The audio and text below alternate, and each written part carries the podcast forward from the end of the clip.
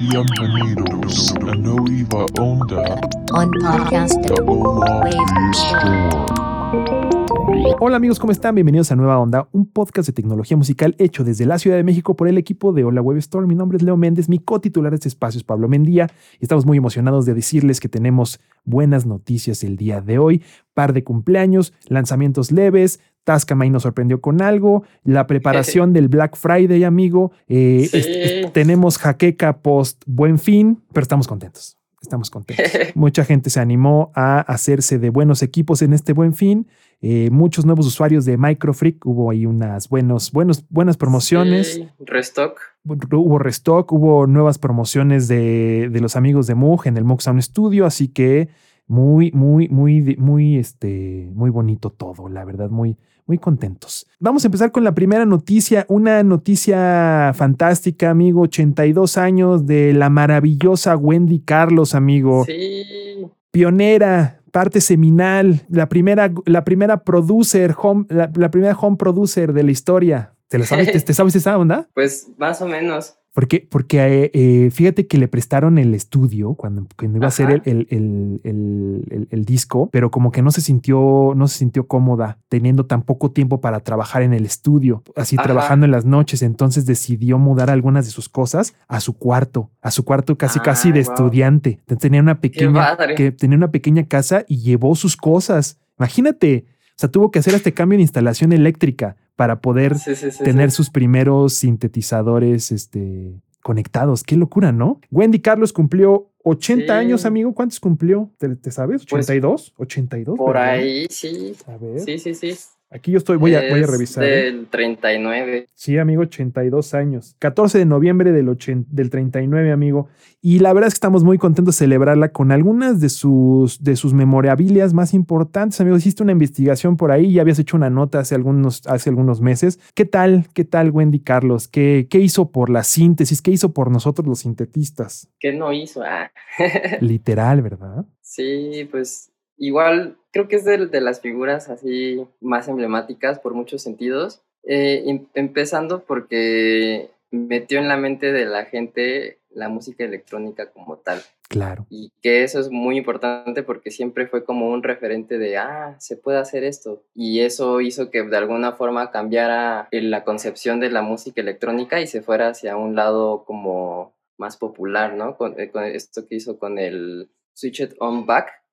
Y, y además que pues ese disco obviamente es también como un referente de, del East Coast, ¿no? De, de todo lo que significa Moog, eh, de, de, sí, de, esta idea también como de, de poder hacer arreglos con sintes que, que después se adoptaría con distintos compositores como el que ya festejamos a, a este Gerson Kingsley.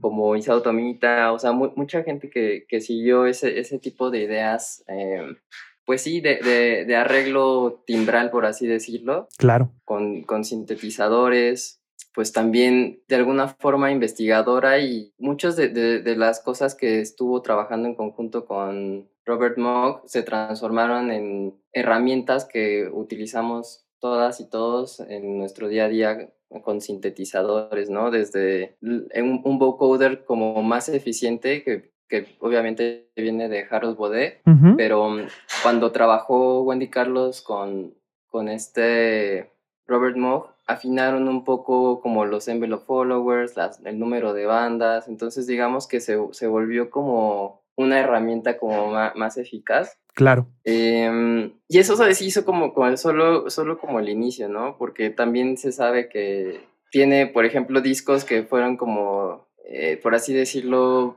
pioneros en, en el ambient, como algo, algo así como un proto-ambient, antes de que existiera el término ambient que acuñó Brian Eno como seis años después, en el 72 sacó Sonic Seasons, Seasoning, perdón.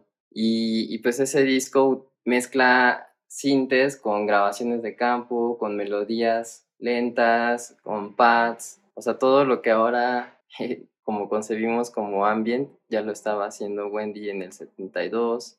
Eh, además, también pues una figura súper importante para la comunidad LGBT, Claro. o sea, vivió lo, lo, lo, lo más pesado, yo creo, de, en su transición, sobre todo porque pues fue, fueron unos años como pues muy cuadrados, yo creo, y, tuvo como el coraje y valor de, de, hacerlo en medio de, todo eso, cuando la sociedad apenas estaba entendiendo como estas nuevas este, formas de concebir la sexualidad y, la identidad de género, que bueno, no eran tal cual nuevas, pero nuevas sí en, en la idea de, de concibirlas, ¿no? Claro, creo que aquí acaba de darle un, un, super, un super punto a esto, amigo, porque sí es verdad que Wendy Carlos es un personaje trascendental para toda la comunidad LGBT, en el sentido, su transición del 78 al 79, el 80, las entrevistas, el hecho de que la disquera también eh, apoyar el cambio de, de, nombre, el tema de regalías en los Estados Unidos a partir de su nombre eh, de pila y luego el nombre que elige como Wendy Carlos. Todo ese tipo de cosas son cambios de paradigma muy fuertes e inspiradores para muchos de nosotros, ¿no? En el tema de apertura, todo ese tipo de cosas que son importantísimos en esta época, pero que justo en los 70s, 80s, en esta primera etapa, pues todavía eran eh, motivo de tabú, le costó mucho trabajo, hubo mucha gente intentando pues eh, no, no, no dejar su nombre en alto, ¿no? Con este tipo de cosas. Sí. Afortunadamente la historia y su trabajo es trascendental en el mundo de la música y, y, eso, su identidad y cómo, cómo ella se presenta al mundo es, es, eh, es para ella muy importante, pero sobre todo su trabajo también es muy importante para, para la música y, y es trascendental lo que ha hecho Wendy Carlos, así que es un personaje que para nosotros es digno de celebrar cada año porque ya hemos celebrado su cumpleaños aquí en Nueva Onda, eh, sí. pero, pero cada año vamos a hablar de Wendy Carlos porque tenemos que hacerlo eh, eh, por, por, por, el compromiso, por la gente que se va integrando al mundo de la síntesis, amigo. Hay gente que es la primera vez que seguramente va a escuchar de Wendy Carlos y, uh -huh. y es importante mencionarlo, ¿no? Su, su, su, su calidad artística incluso le, le hizo valer eh, premios, premios de la academia. Sí. Además de, los soundtracks que todos conocemos, ¿no? Eh, de, de, de, diferentes películas, eh, pues, pues enormes, ¿no? Películas gi gi gigantes, amigo. Eh, últimamente ha estado menos eh, activa, activa sí. desde hace algunos años, amigo, desde, bueno, obviamente desde de, de, los 70s, 80s. ¿Cuál fue su último, su último disco? El, el, Switch on Brandenburg, ¿verdad? Ese es de los últimos Ajá, materiales. Eh, sí, y creo que hizo un, bueno, como que relanzó eh, por el aniversario del Switch on Back uh -huh. y por ahí adaptó algo, hizo como que sacó algunas versiones que, que hizo pues durante el tiempo que no estuvo activa, pero um, sí, hubo un, ese que fue Switch on Back 2000 y la de, el de Pedro y el Lobo, creo. Esos fueron sus últimas, ya casi 20 años de como le dicen, hiatus, ¿no? Así le, le, dicen por ahí, ¿no? Este, sí. y, pero bueno, su, su, su obra sigue siendo trascendental y, y, cada vez que ustedes prendan un Moog, tenemos que pensar no solo en Robert Moog y en todas las personas que están ahí, sino también en Wendy Carlos, porque este, este creo que ya lo hemos dicho muchas veces, pero no me canso de decirlo, el binomio tan, tan, tan presente y tan activo que fue Wendy Carlos con, con Bob Moog, es la relación mm. perfecta de la creación a partir de la inspiración hacia un, hacia un, hacia un músico. Y eso es fundamental en esta, en estas, en esta, esa parte de la historia, amigo. Hay una, hay una, eh, una noticia interesante, muy rápido. Eh, nuestros amigos de Tijuana eh, Simcon tienen su evento muy pronto. pronto ahorita les pasamos la, la, la, información completa. Pero nuestros amigos de Tijuana Simcon tienen la convención de sintetizadores en, en Tijuana que van a celebrar esta, este, este eh, noviembre 20, ya a, a, a, casi nada. Están a 22 horas de iniciar y vamos a dejar aquí las ligas para que puedan, eh, para que puedan asistir. Es completamente gratis. Hay algunas participantes muy interesantes, amigos de casa, por supuesto, como Joaquín Jiménez Sauma va a estar por allá. Eh, ah, también tienen eh, a nuestro querido Manuel Galván, eh, por ahí también va a estar de ese lado compartiendo por supuesto, cosas interesantes. Ahorita les voy a compartir una liga para que la puedan, para que puedan acceder. Les mandamos saludos a nuestros amigos de Tijuana Syncon.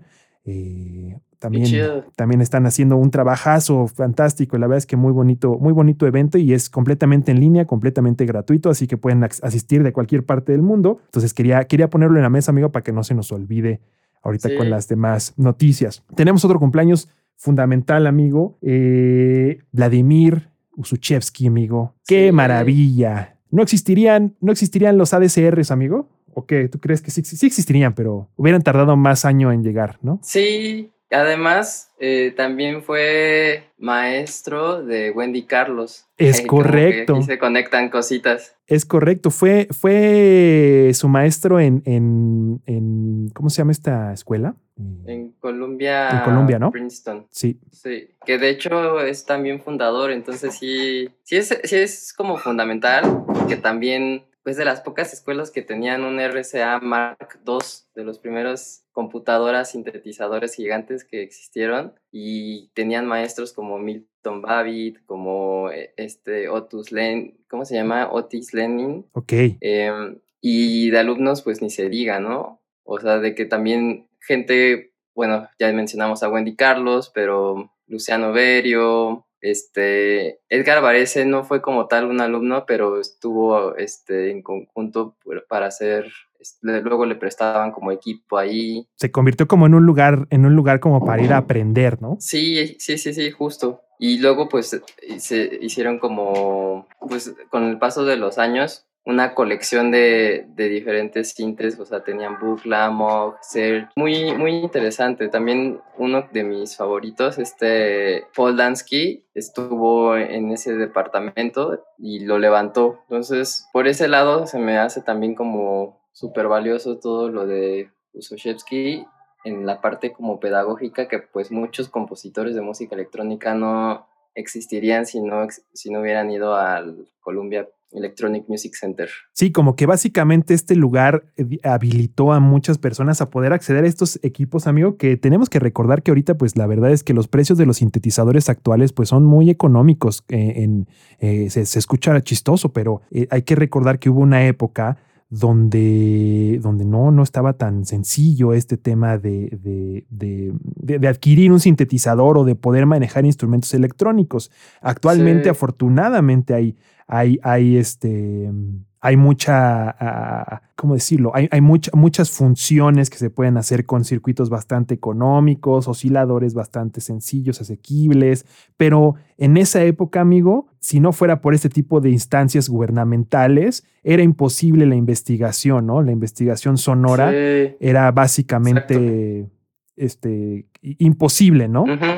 Sí ha sido como este tema muy, muy interesante que haya, que haya gente que, que sigue como aprendiendo a partir de estos, de estos lugares y de estos, de estos eh, espacios que se convirtieron realmente en un, en un hervidero de, de- de ese talento y Vladimir Usochevsky fue titular también, ¿no? De, de este, de este espacio, además de investigador y también hizo su propia obra, amigo, ¿verdad? También trabajó... Sí, también- compositor. También es como compo- muy buen compositor. Recuerdo este, ¿no? El de el de Tape Recorder Music, que ahorita nos salió aquí. ¿Qué otras, qué otra, qué otro par de discos recuerdas de Usuchevsky que podamos compartir? Pues en sus primeras, en sus primeras obras era como hacía composiciones para instrumentos acústicos y poco a poco fue aprendiendo como las nuevas tecnologías justo con su colaborador Otto Luening. Claro. Y sí, mu- mucho, muchas de, de la obra de él, pues como que está entre la exploración electroacústica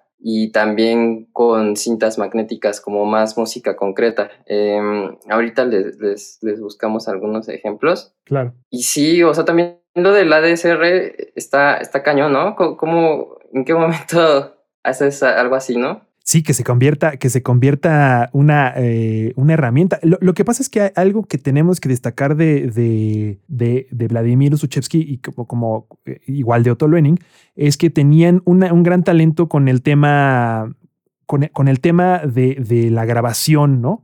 Digo, en ese momento era la, la única forma, pero había que desarrollar ese talento físico de decir, pero al mismo tiempo creo que al ser un compositor como tan activo y tan, y- tan, y tan educado, pudo también, digamos, imaginar cuáles eran los, la- las herramientas que necesitaban los próximos compositores para poder hacer su vida un poco más fácil. El, hecho, el hecho del envolvente el envolvente acústico pues es bien conocido para todos los instrumentalistas. Si tú tienes alguna habilidad en algún instrumento, te has dado cuenta que cuando tocas una cuerda, cuando soplas una, una flauta o cuando tocas un tambor, el sonido decae y se mueve de diferentes formas. Entonces, el haber, al, tener ese conocimiento de, música clásica, al haber grabado diferentes tipos de, de instrumentos, él sabía muy bien de este tipo de cosas y lo pudo aplicar básicamente a conocimientos electrónicos, lo cual hizo pues este clic perfecto y después más adelante eh, Bob Moog también eh, eh, perfeccionó esta técnica y otros y otros también hicieron esta técnica cada vez más perfecta, ¿no? Entonces, creo que entre, todos ellos dieron, dieron gran parte a lo que conocemos hoy como un ADCR, ¿no? En todos los sentidos de la palabra. Ajá, y creo que, bueno, cabe resaltar como que más bien siento que puso como la teoría porque no existe registro de algún instrumento en el que lo haya implementado. O sea, como tal, no fue un inventor del componente, sino que más bien eh, dedujo, justo como mencionas, ¿no? Que cuáles era, cuáles son estas etapas, ¿no? En las que evoluciona el sonido acústico a través del tiempo y los puso en papel para que otra gente ya lo plasmara eficazmente en un instrumento electrónico, porque obviamente como los, los primeros experimentos con cintas y con osciladores de, de prueba, pues son estáticos, ¿no? Y, la, la, variedad se lo daba el cortar y pegar las cintas magnéticas. Entonces, pues estaba padre para dronear, pero si querías como algo más musical, evidentemente era necesario que existiera algo que manipulara eh, la amplitud a través del tiempo. Sí, que, que, pudieras tener un, una diferencia de, de, articulación. Y esto para los que no, no, no, no, son tan nacidos a la síntesis, lo que significa es que durante el, durante el tiempo los instrumentos musicales pues tienen diferente reacción en el sonido y eso es muy importante porque incluso el mismo oscilador puede sonar diferente a partir de sus articulaciones. No es lo mismo la articulación de, una flauta donde le soplas y es como ¿no? Pero hay, hay un momento de articulación a un tambor que inmediatamente le pegas y suena, o una guitarra que le tocas e inmediatamente eh, suena, pero cuando utilizas un arco hay un ataque bastante ligero. Entonces, ese tipo de cosas eh, ahora para nosotros son como muy, muy, muy clásicas y muy claras, pero en esa época obviamente eran cosas fantásticas. Amigo, te mandan saludos acá desde Paradox, dicen. Les mandamos un gran abrazo a nuestros amigos de Paradox, que la semana pasada hablamos del, del, gato muerto acá en, en, Nueva Onda. Eh, dice por acá, también andan de este lado. Tengo un amigo que no deja de decirme que Massive X es el mejor, es mejor que Pigments, pero según yo, Massive X no tiene osciladores de sampler. no puedes dibujar funciones y tampoco hay síntesis granular.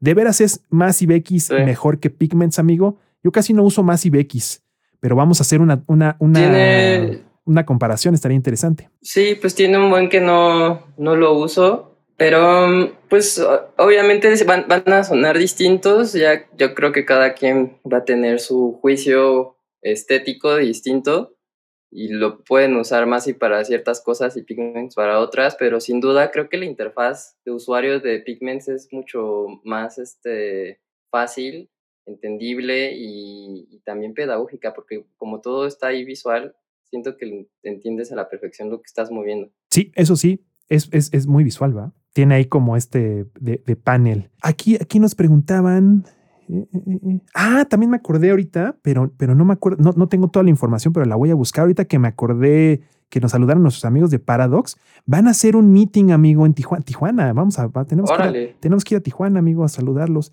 déjenme ver, déjenme ver el, el sitio web de Paradox porque leí que estaban haciendo un meeting el próximo sábado, al parecer. Sí, Paradox presenta, eh, vamos a ver si lo puedo poner acá, exhibición tecnológica de, eh, exhibición de tecnología musical mexicana se llama. Vamos a ponerlo aquí, ahorita, lo ponemos encima de nosotros para que lo puedan ver.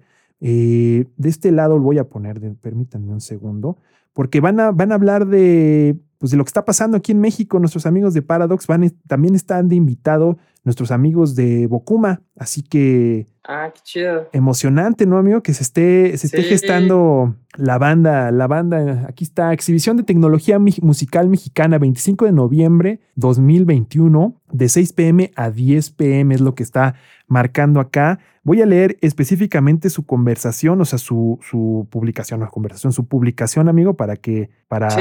con- contárselas. Dice, en México hay texturas, colores y sabores, y ahora hay sonidos de tecnología musical mexicana. Les presentamos con mucho orgullo la primera exhibición de tecnología musical mexicana organizada por Paradox, en un espacio donde podrás escuchar y sentir el gear mexicano, encontrar sintetizadores modulares, pedales, gabinetes para guitarra, amplificadores, Qué solo por mencionar algunas. Los creadores de tecnología en México tenemos un una urgente necesidad de plataformas legítimas que puedan impulsar el valor de lo que se hace nacionalmente, propiciando un entorno que pueda velar el futuro de las herramientas creativas y su competitividad en el mundo. El país suena, pedal mexicano, gear mexicano, Paradox Effects, 25 de noviembre, jueves, eh, la siguiente semana, amigo, en una semana, a las Qué 10 buena pm iniciativa. en Mamut Cervecería. Así que fantástico, fantástico por los amigos de Paradox. Les mandamos un gran abrazo, como siempre, haciendo, poniendo, poniendo el ejemplo, amigo, poniendo el ejemplo siempre a nuestros amigos Te de iba a preguntar si, si me podías repetir quién más iba a estar aparte de Okuma. Fíjate que no lo veo acá, pero sé que va a estar también nuestros queridos amigos de. eh,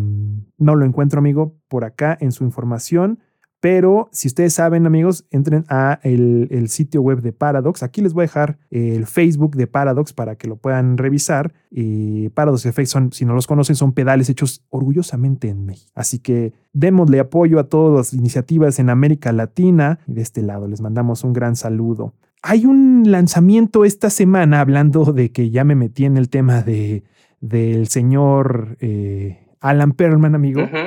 Ya por fin pudimos ver y escuchar el Core Harp 2600M. Perfecto. ¿Qué, qué opinión te, te merece, amigo, el, el, el ARP 2600M? ¿Te gustó? Pues- ¿No te gustó? ¿Qué, ¿Te lo vas a comprar? ¿No te lo vas a comprar? No me lo voy a comprar. Ah. ¿Por qué no, amigo? Pues me- Cuéntame, a ver. ¿Qué, qué te pareció? Pues me gustó bastante, pero me gusta que me gusta más la versión de Behringer por el tamaño. No me gusta que esté tan chiquito, pero sin lugar a duda es, es como otra otra opción para gente que necesita algo compacto y, es- y eso está bastante padre que exista esa opción. Eh, también está padre que pueda puedas este, mandar controles eh, por mensajes MIDI CC, que eso, eso me gusta bastante. También a ver, que- eso que cuéntame tenga- más, amigo, porque mucha gente no sabe qué es eso. ¿Qué, qué, qué, qué es el, el mensaje CC? Cuéntanos, amigo. Ah, bueno, pues muchos softwares y hardwares tienen parámetros, los clásicos, ¿no? De que puede ser el cutoff, que puede ser la resonancia, eh, la forma de onda en los osciladores, los, los valores de una envolvente en sus diferentes estados. Y todos esos parámetros están asociados a un, digamos, como una parte del canal MIDI que puede controlarlo. Entonces, esto normalmente existe por, por naturaleza, por así, por así decirlo, por la naturaleza de cómo está construido el MIDI y desde cómo fue pensado, ¿no? Con la idea de los presets y todo eso. Entonces, obviamente, si cambias de un sonido a otro, eh, los valores de cada parámetro son distintos. Entonces, esas memorias, eh, do- donde está cada parámetro, tienen un número específico que es el CC y que de alguna forma son recordados y llamados dependiendo del preset. Y entonces, yendo un, un pasito más adelante, en la implementación MIDI es posible modificar estos parámetros de manera remota por medio de MIDI. Entonces, hay muchas formas. Pod- podrías tener un controlador eh, con forma de faders y mover el core desde, desde ese controlador o podrías tener un joystick y mover varios parámetros al mismo tiempo o secuenciarlo, por ejemplo, la, la Octatrack, la Digitac y la Digitone tienen, bueno, también toda la familia de Electron tiene muy buenos secuenciadores y puedes mandar esta información CC secuenciada, ¿no? Con parameter lockings eh, o, o haciendo grabación del, sí, de las perillas en tiempo real muchos de estos, so- sobre todo el Digitone, la Digitac y el Octatrack, tienen LFOs MIDI, entonces puedes mandar un LFO para que mueva un parámetro CC. Entonces, lo bonito de esto es que entonces desde tu compu podrías super Modular, ¿no? eh, Todo. modular el, el, el ARP 2600, aún cuando no existiera la posibilidad o, o el ruteo de, de- de hacerlo en el panel frontal, ¿no? Porque, por ejemplo, muchos switches a veces tienen valores CC claro. y esos no, no están en, en un patch bay. Entonces podrías, si, si lo quisieras, cambiar de forma de onda automatizado de alguna forma. Eso está, eso está bien chido. Sí, como que hay cositas medio escondidas que puedes hacer en muchos sintes utilizando modulaciones vía MIDI CC. Y, y justo lo, la- esta característica, pues es muy importante, amigo. Acá estoy tratando de buscar a ver si, eh, si encuentro la, la- las especificaciones MIDI, pero no las encuentro aquí a la mano, a ver si las, a ver si las encuentras tú por ahí. Pero, pero puede, puede generar algo muy divertido porque básicamente, y aquí lo menciona, eh, fíjate, nos ganó aquí nuestro querido José Luis. Nos, nos, nos, nos, nos, nos ganó con esto. Dice, puedes conectar, por ejemplo, un Launch Control XL al 2600. Pues sí, eso podrías hacerlo. Y tener, tener otros parámetros a la mano ahí también en movimiento. Lo interesante de tener una Digitact es que tienes LFOs, entonces puedes Sí. modular de esa forma, ¿no? Dice, entonces puedes utilizar eh, LFOs nativos de Ableton ilimitados, por supuesto, ¿no? Ese sería, Sí. ese sería el, el- el- el ultimate power, José Luis. Muy buena, muy buen punto ahí. Sí, yo creo que yo creo que es una cosa maravillosa esto que está pasando con el ART 2600M. Yo en particular sí lo quiero probar por el tema de que pues me gusta probar todos, pero eh, ahora ya ahora tengo más relajada mi ansiedad por el 2600 a partir del Bering. O sea, sí me, sí me, Sí, me relajó la ansiedad de tener el, el- el 2600, pero, pero sí me Me gusta sí me gustaría tenerlo de igual forma. Lo que no encuentro, amigo, no sé si tú ya lo viste, la última vez que lo habían mencionado estaba en 1800 dólares. ¿Has visto algún cambio de precio? Eh, ¿Has visto alguna página que ya tenga anunciado el precio? Yo no lo he encontrado, el precio real, digamos. Eh, Creo que todavía no. no, no dice, ¿verdad? No, no está, o sea, literal, estoy viendo algunas páginas oficiales y todavía no tienen el, el- el- el- precio oficial. El último precio que habían dicho era 1.800 dólares, amigo. Eh, entonces, sí hay mucha diferencia entre el precio del Behringer y este precio, pero bueno, también hay diferencias de, de mercados. No, no hay todavía ningún, ninguna implementación de nuevos precios. El, el original iba a estar en 4.800, 4.200 dólares, es el precio de que se vendió sold out y este 1.799 dólares, 1.800 dólares y dice que ya está disponible en algunos, con algunos partners a través del mundo en preórdenes. Nosotros no estamos en eso desafortunadamente. Ojalá, ojalá el equipo de Korg nos, nos escuche el día de hoy, que luego nos escuchan amigos, ya nos escuchan los amigos de Korg, ya nos escuchan los amigos de Beringer. Así que saludos amigos, qué bueno que están acá con nosotros. Detalles bonitos amigos, detalles bonitos del Korg 2600M es el siguiente, la maletita, amigo. Y qué bonita maleta. ¿Sí la viste? Ah, ya, sí, se ve cool. Sí, está bonita la maletita. Aquí estamos viendo la maletita. Eso es detalle bobo, pero bonito. Pues bueno, pues, y también sabes que está chistoso que, que hayan puesto, que por fin le hayan dado un uso a su Core Air y a su Score. Como que nunca los usaban, ¿no? sí, no. O sea, como que no los, no los pelan tanto. Yo he visto que ni siquiera luego, luego- es más, he visto videos de Korg donde utilizan algunos otros controladores de otras marcas. Wow. ¿Te has dado cuenta de eso? Sí, de hecho sí. O sea, he visto videos de Korg donde ponen, por ejemplo, el, el, el Beatstep Pro.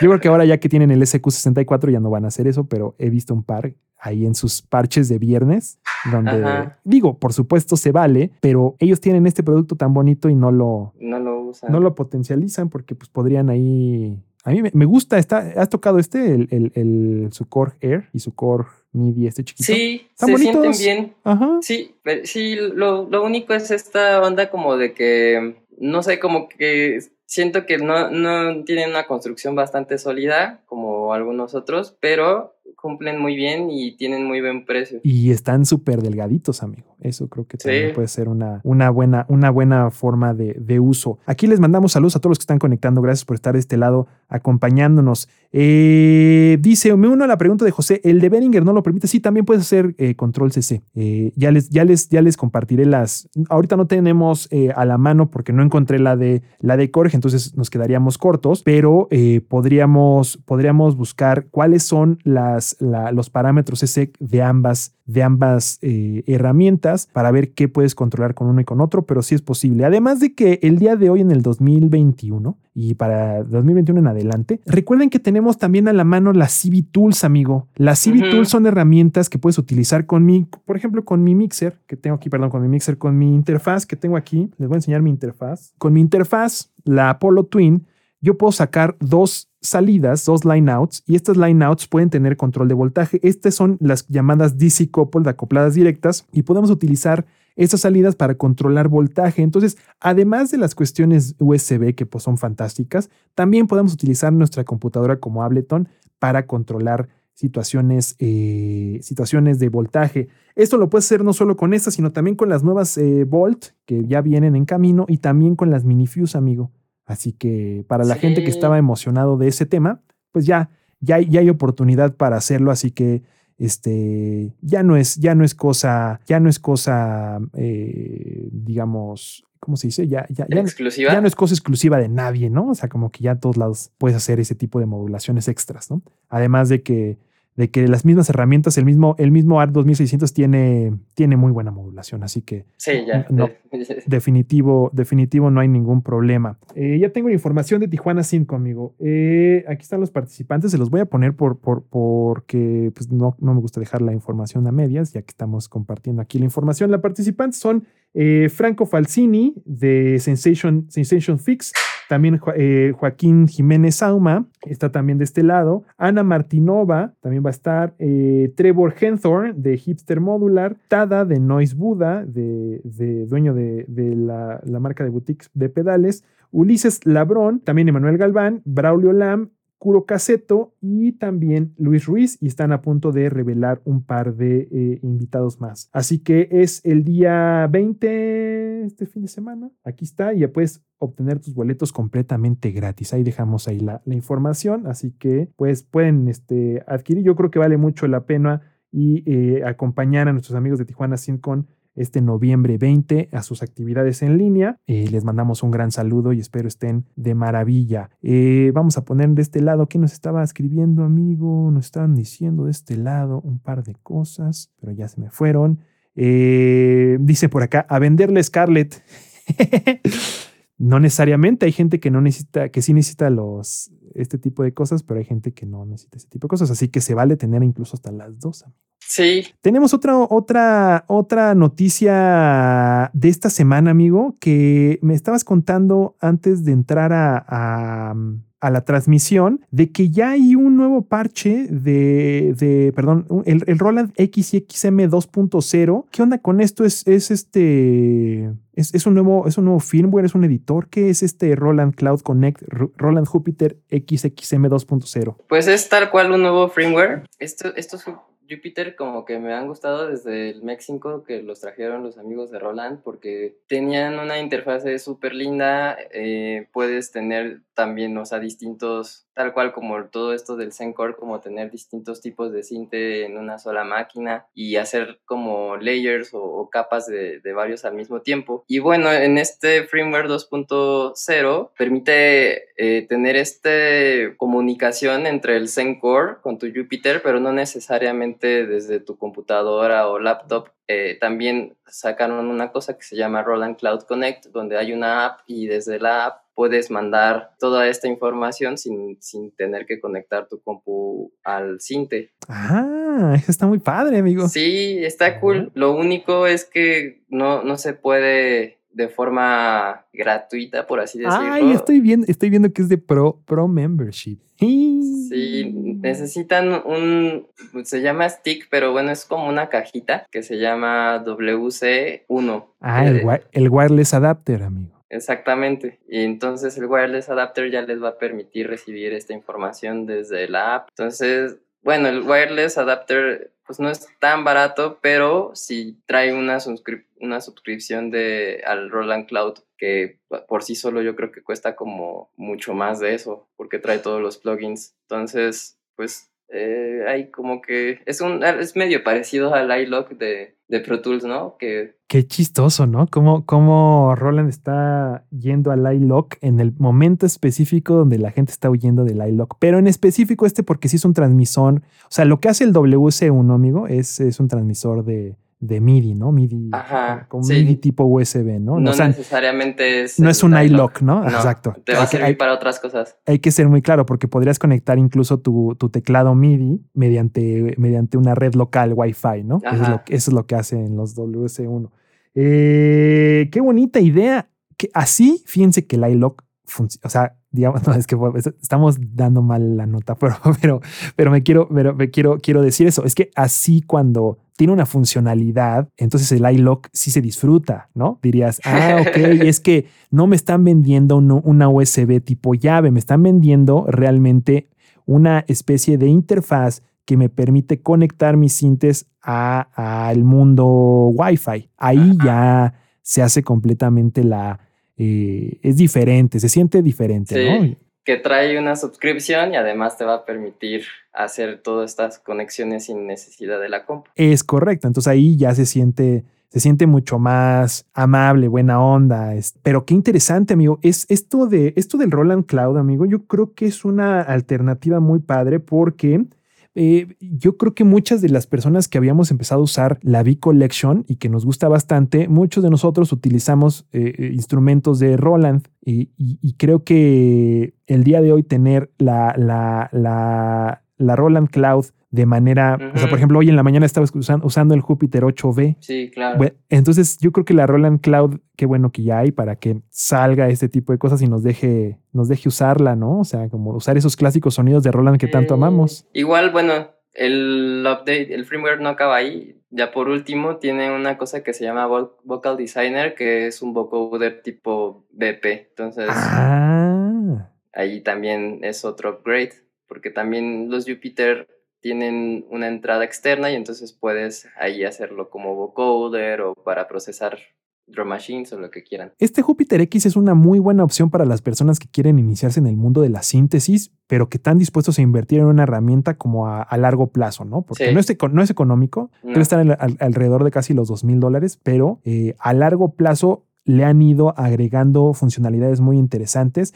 El chasis se siente muy bien, no se siente plasticoso, se siente sólido, como la TR8S, que ya se sienten como con este, este, este laterales de, de- de metal pulido. O sea, físicamente es, un, es un instrumento muy bonito. Pero el hecho de que exista también la posibilidad de agregarle sonidos para la gente que no tiene el tiempo o ganas de editar demasiado, eso también me parece muy, muy lindo, amigo. Porque hay veces que tú quieres resolver y creo que eso es un instrumento.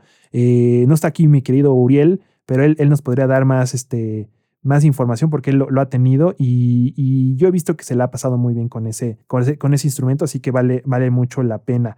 Eh, estamos ya re- reconectándonos porque se nos, había, se nos había cortado la transmisión, pero aquí seguimos con ustedes con los últimos detalles. También salió una, una nueva Tascam, amigo. Hablan- hablando de productos interesantes. Una Tascam ya con pantalla, ahorita se las voy a enseñar. Tascam, a ver, vamos, vamos a, a- me, me gustó, fíjate que vi, vi la, la, la integración y se ve muy La bien. ¿Porta algo? ¿O ¿Porta 8? O, Por, no sé. Porta Capture X8, amigo. Ah, Fíjate, fíjate que me gustó, me gustó porque tiene varias entradas y, y hay veces que, por ejemplo, para, o sea, obviamente pues, está muy buena para podcast y eso, es- y eso es como su primer, pero lo que me gustó, amigo, además del tema de, por supuesto, el podcast, que todo el mundo queremos hacer un podcast, ya tenemos aquí dos o tres nosotros, pero, pero adem- además de eso, me gustó que eh, tiene la función de la pantalla y, y las, las reviews que vi, eh, se ve por fin una pantalla como fluida, bonita, ¿no? No una, o sea, una pantalla así ya de tipo, de tipo smartphone, ¿no? Porque muchas veces cuando nos enseñan estas pantallas, yo me enojo porque digo, es que a la mera hora no funcionan como tal, pero en las reviews que vi ya decían que sí estaba jalando. Así que miren, se los voy a enseñar. Es Porta Capture X8. Muchos de ustedes nos han preguntado qué tal las Tascam. No hemos tenido la fortuna de probarlas, Pero como la semana pasada hablamos de Zoom y nos casi que nos enojamos con el equipo de Zoom, este día vamos a hablar del otro lado de la calle. Se ve muy bonita, amigo. Tiene va- varios dials ahí interesantes, grabación, todo ese tipo de cosas. Obviamente enfocada muy bien en el tema de, de captura para podcast. Y aquí había especificaciones, vamos a, a enseñárselas. Ah, aquí estaba. O sea, esta sí, amigo, sí graba hasta 192 kilohertz sin problema. Nice. 20 32 bits de punto flotante. Qué chido. O sea, esta sí no tienes ningún problema en WAP, amigo. O sea, que ningún problema. Y hasta 320 kilo, kilobips en, eh, en MP3. Tiene seis channels, o sea, hay seis canales como máximo, ocho tracks máximos, seis estéreos más el estéreo mix, que está, está interesante. Y eh, tiene un máximo nivel de entrada de hasta, hasta más 2 dBs. Y, Ah. y- y entonces está, está interesante. Y el, y el eh, tiene impedancias de 2.2 kilohertz, eh, perdón, do- 2.2 eh, kilo ohms. Entonces, la verdad es que aguanta, aguanta caña. Y por acá tienes de conexiones de jack estéreo y también una impedancia de 200 ohms para, para audífonos más, más profesionales, amigo. Nice. Porque, sobre todo porque la gente que a- alguna vez ocupa este tipo de cosas, pues no solo, no solo es para los que estamos aquí sentados pues, haciendo un podcast, sino también para los que están allá afuera en el mundo grabando actividades de todo tipo, al aire libre o, o- o- o están eh, enfocados en grabar en, eh, en locación, ¿no? Que eso es muy, muy importante. ¿no? Sí, justo. Aquí vamos a ver la galería porque se ve muy bonita. A ver, galería. Como que sube. Eso sí, la- el sitio web no jala muy bien. Pero bueno, ya. Este, una cosa la tenían que tener porque todo está muy perfecto. Otra cosa es que puedes mover la dirección de los micrófonos, amigo. Puedes Wow. hacerlos, o sea, X, el clásico XY, pero también el clásico Sí. XY, el XY extendido, ¿no? Como hacia afuera. Eso también es bonito para, para ciertas grabaciones y aquí lo podemos ver. La interfaz gráfica la vi muy linda, como muy limpia. eh, me dan ganas de tocar, como estas este, Sí. interfaces limpias y bonitas. Lo que único que les tengo otra vez fallando es que decían que eh, 400 dólares, pero no me, no me sale ya la información. Pero bueno, la verdad es que se me hizo una buena herramienta para la gente que quiere grabar sus en vivos, amigo. Ves que Sí. nos gusta a nosotros mucho capturar nuestros en vivos y tener después ponerte, ah, por- me, me equivoqué aquí, aquí, aquí. O agarrarlo del en vivo y convertirlo en un álbum. También Sí. esos- entonces en multitrack, si te, te equivocaste en una línea, pues por lo menos tienes otros cuatro tracks más el, este- más el estéreo mix. Así que yo creo que vale mucho la pena este, esta herramienta. Y bueno, existe también la Zoom, que es muy buena, la H, H8, que parece un pulpo, pero pues creo que esa es otra opción para la gente que, que gustamos más de las pantallas. Entonces, pues puede ser una, una buena opción para esta, para esta Navidad y, Black Friday. Creo que ya va a estar lista para Black Friday, es lo que estoy leyendo por acá. De nuevo, el precio de lista parecer es 400 dólares, pero estaremos esperando a saber más si en México llega con ese mismo precio. Ojalá que sí. Eh, aún así, no es, una, no es una herramienta económica, pero es una herramienta profesional, amigo. Así que vale la pena eso. Ahora sí, amigo, creo que nos quedamos nada más con la, la- la estrella, la, la- la- plática estrella de la semana, que es durante las últimas 39 semanas, nuestro querido Pablo Mendía ha hecho una, eh, pues un, ya un, un- un- coloquio ¿no? de, de- de- Sí. de- de aprendizaje que le llamamos el papaparche de la semana. No le decimos nada más el papaparche de la semana, le decimos el papaparche de la semana con todo y con su entrada, porque la verdad es que es, es- es un esfuerzo muy grande de Pablo en esta iniciativa que está haciendo que se llama Hola Web School, en el cual está compartiendo conocimiento semana a semana eh, acerca del mundo de la síntesis modular, sobre todo con herramientas muy asequibles como es el VCB Rack. Es una herramienta que todo el mundo puede bajar, que es gratis, gratuita, gratis, gratis, gratis, gratis, y que además eh, es sencilla en su, en su aspecto de, de uso, pero sobre todo también es económico en recursos. O sea, obviamente si te, si te pasas la mano, obviamente te va, Sí. te va a causar factura en tu, en tu procesamiento de, de- de CPU, pero en general es económica en sus recursos eh, de computación. El día de hoy, nuestro querido Pablo tiene un parche especial que le titulaste como amigo Arpegios con Wavetables. Sí, exactamente. Fantástico, amigo.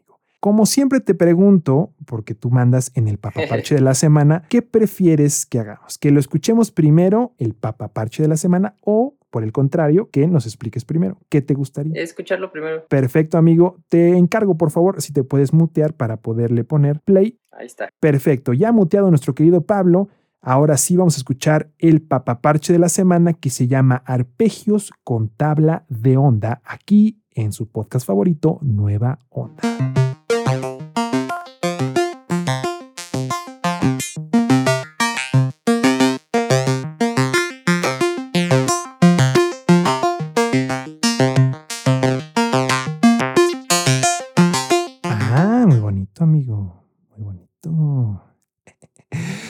Cuéntanos, por favor, ¿qué, ¿de qué se trata este papaparche de la semana? Arpegios con tabla de onda. Ahora sí, por favor, desmuteate, amigo, para que te podamos escuchar fuerte y claro. Sí, bueno, pues ahorita he estado como em, haciendo varios parches en torno al, la tabla de onda como con sonidos clásicos de, ese tipo de síntesis. Entonces aquí ya empezamos a mezclar de, eh, algunos parches anteriores con unos nuevos. Y bueno, aquí lo que estoy haciendo es este, aprovechar esta cualidad de, de la síntesis de tabla de onda de cambiar de timbre muy fácilmente. Eso está padrísimo. Entonces, modulando en la posición de la tabla de onda va cambiando el timbre a través del tiempo y ahí estoy utilizando una cosa que vimos con, con el sample and hold para crear este movimientos aleatorios. Exactamente, los movimientos aleatorios. Excelente. Además, este pues se, se, aprovecha como otra, otra cuestión que es lo de los switchers que habíamos visto, ¿no? Porque un, un, arpegiador está hacia arriba y luego hay uno hacia abajo y en esa, en esa cuestión pues está ayudándonos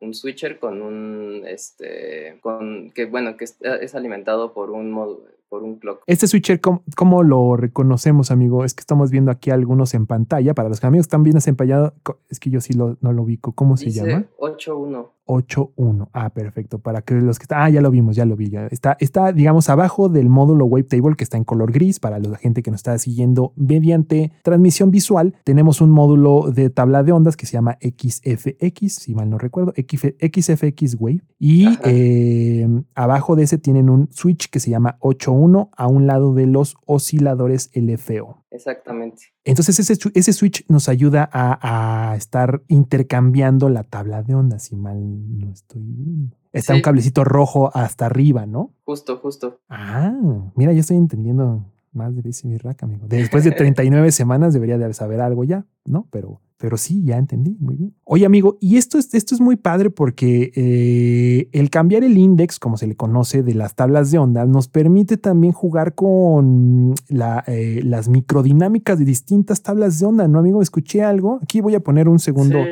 un segundo el, el parche aquí bajito atrás de nosotros, pero de, de, pronto está muy bonito que haya como cambios de dinámicas que se van, que se van moviendo.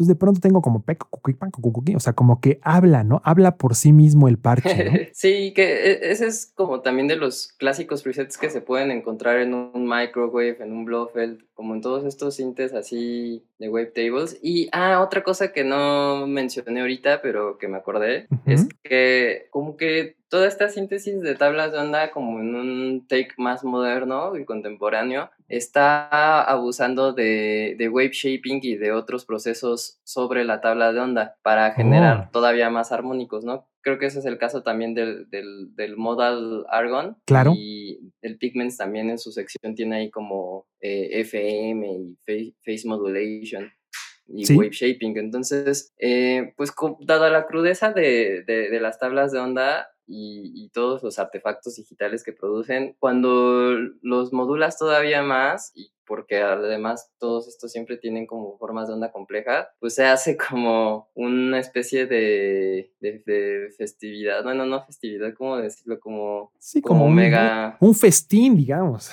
Sí, como, sí, como así lo, lo máximo de, de, armónicos y sobre todo como muy crunchy en los agudos, ¿no? Como que tiene esa, esa es una cualidad de lo, de lo digital. Entonces, sí, pues sí. Como una, una claridad que no estamos acostumbrados en el mundo de la síntesis analógica, ¿no? Como demasiada Ajá, claridad. Justo. Y pues nada, entonces en ese parche también estoy eh, haciendo wave shaping para que tenga claro. un poquito de high-end. Eso está, eso está bien lindo. Y la verdad es que acá ya te mandan saludos, amigo, dice José Luis. Mi parte favorita del podcast, el papaparche de la semana. Vamos a hacer unas playeras que diga el papapapapaparche de la semana. Vamos a hacerlas esta semana. A ver quién quiere una. Eh, pero, pero justo, justo yo creo que sí es, esto es importante mencionarlo. Este, este, Este tema del wavetable eh, lo mencionábamos, ¿te acuerdas que hace algunos años, quizás dos años, estábamos platicando tú y yo que, que iba a ser que iba a ser la próxima síntesis a explorar por todos. ¿Te acuerdas que lo, sí observamos, nos adelantamos? Eh, no, no porque nosotros, quiero ser muy claro, no es que seamos nosotros muy inteligentes, sino que más bien que, que el mundo de la síntesis es muy cíclica. Entonces ya pasamos de nuevo a los noventas, ahorita estamos a Sí. los noventas, entonces ¿qué hay en los noventas? Vamos a adelantarnos a los siguientes productos, amigo, ahí te va. Este es, este es este, mi proyección de vidente, de, de- de vidente y lo podemos, lo, lo- grábenlo, apúntenlo, escríbanlo en un papel y ya me dicen si tengo la razón. Vamos a tener de nuevo teclados basados en, en- en samplers. Sí. O sea, como los North Waves, todo ese tipo de cosas. Vamos a tener teclados basados ya en samplers. O sea, es decir, no solo wavetable, sino ya eh, user samplers y largos. Es decir, que tú puedas tocar polifonía de ocho voces con tracks de 32 minutos. Sí, sí, sí. Eso, ¿por qué? Por- porque las memorias ya nos dan. O sea, una micro SD ya puede tener tal y la lectura de las micro SD está genial ahorita. Vamos a tener, segunda cosa que vamos a tener, vamos a tener buffers de datos en todos nuestros sintetizadores. Es decir, vamos a poder tener grabación interna, eso ya lo habíamos dicho previamente, porque es algo que, por ejemplo, el EMU tenía y las J, el JP, eh, el J, ¿qué es? El JV800D, Ajá. todos, todos esos ya lo tenían, ¿no?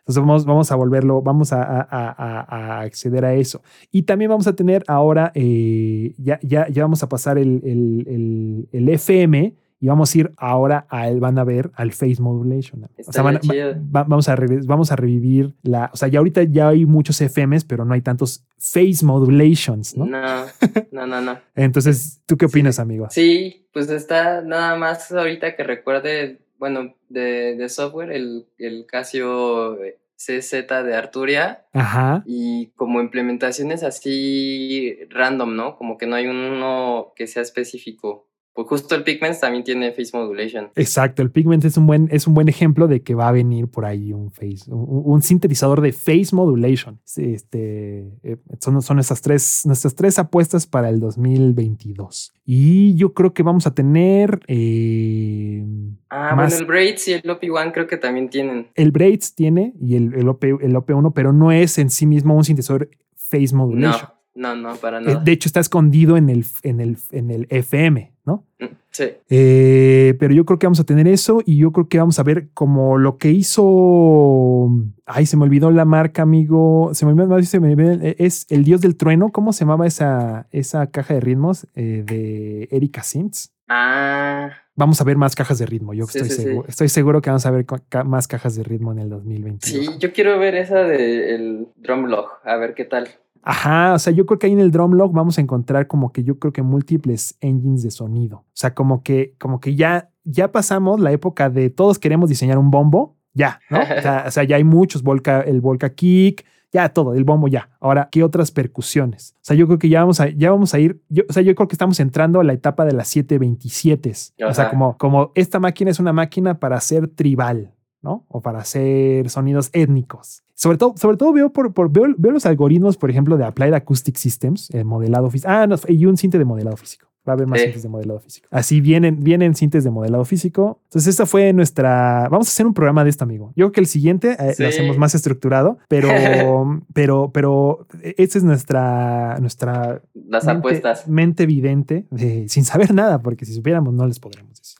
Este, eh, pero yo creo que esas son los- las apuestas. Pero yo sí estoy, yo sí estoy emocionado de poder hacer, de poder, o sea, por ejemplo, el JD 800, ¿no? El JD 80. Sí. Es ese tipo de son, ese tipo de cosas de que puedes hacer multi micros con, con samplers. eh, eh, yo creo que va a estar bonito. Sí, Dice, dice, dice, ¿a poco el Casio CZ tiene eh, pulse, eh, face modulation? Siempre uso presets, así que no lo había notado.